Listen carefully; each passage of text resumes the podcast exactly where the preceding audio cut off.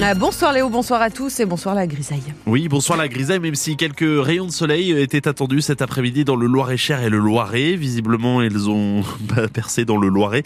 Euh, mais la nuit s'annonce étoilée pour euh, tout le monde. On a entre 7 et 9 degrés en début de soirée. Demain, on va retrouver un ciel bien nuageux, mais des éclaircies sont attendues pour l'ensemble de la région centre-val de Loire avec des températures jusqu'à 11 degrés.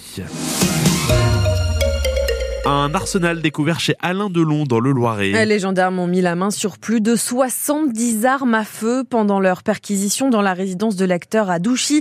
Des armes qu'il détenait sans autorisation. Une enquête est en cours, notamment pour détention illicite d'armes Yannick Falt. La perquisition a eu lieu il y a cinq jours, menée par les gendarmes de la section de recherche d'Orléans, dans la propriété au Villacteur, sur la commune de Douchy-Montcorbon. Perquisition après un signalement du juge des tutelles, le mandataire judiciaire qui suit Alain Delon, ayant constaté la présence d'une arme chez lui.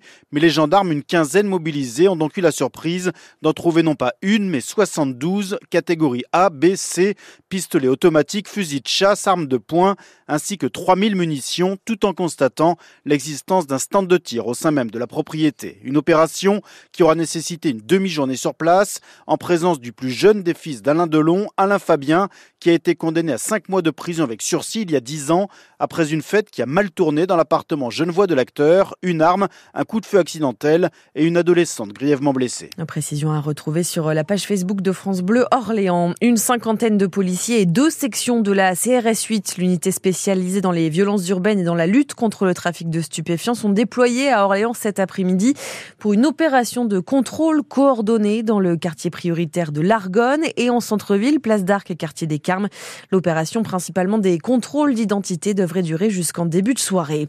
Deux jeunes hommes sont morts dans un accident de la route sur la 10 à hauteur de Chevilly samedi soir. Âgés de 19 et 20 ans, ils roulaient en direction de Paris quand ils ont percuté le terre-plein central.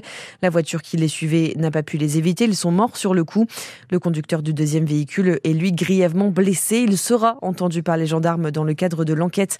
Depuis le début de l'année, dans le Loiret, sept personnes sont mortes sur les routes. Vers un meilleur accompagnement financier des agriculteurs. Le gouvernement tente toujours de calmer leur colère en plein salon de l'agriculture et a obtenu cet après-midi le soutien des banques pour aider les exploitations en grande difficulté.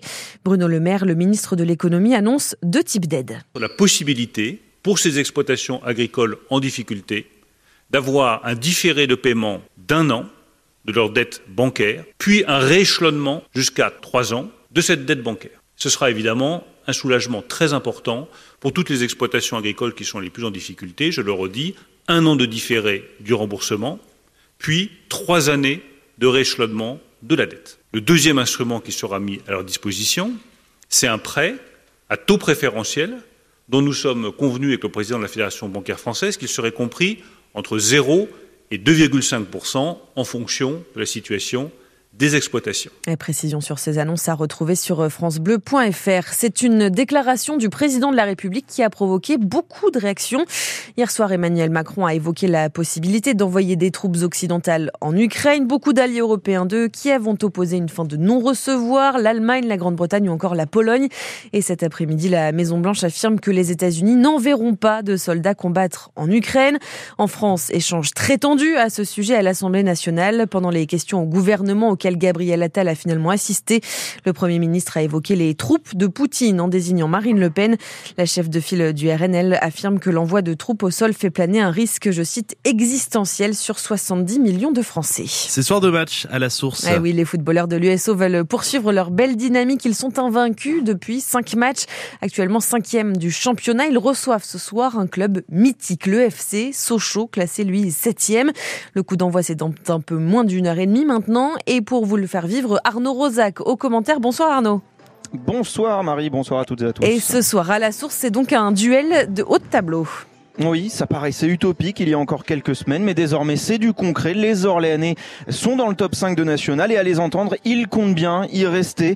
On a envie de se faire une belle fin de saison, disait l'attaquant Adrien Dabas après le dernier match. Faut pas s'empêcher de rêver, affirme de son côté le capitaine Nicolas Saint-Ruf. Alors, tout le monde en est bien conscient, hein. la principale mission, ça reste d'assurer le maintien le plus rapidement possible, mais vu les galères des derniers mois, tout le monde savoure le moment au sein du club et tout le monde veut prolonger le plaisir ce soir contre un club mythique, vous le disiez Marie, le FC Sochaux, qui est dans le dur en ce moment. Les Francs-Comtois, elles n'ont plus gagné depuis un mois et demi en championnat. Merci Anno, on vous retrouve évidemment à partir de 19h15 pour vivre en direct ce match US Orléans-Sochaux.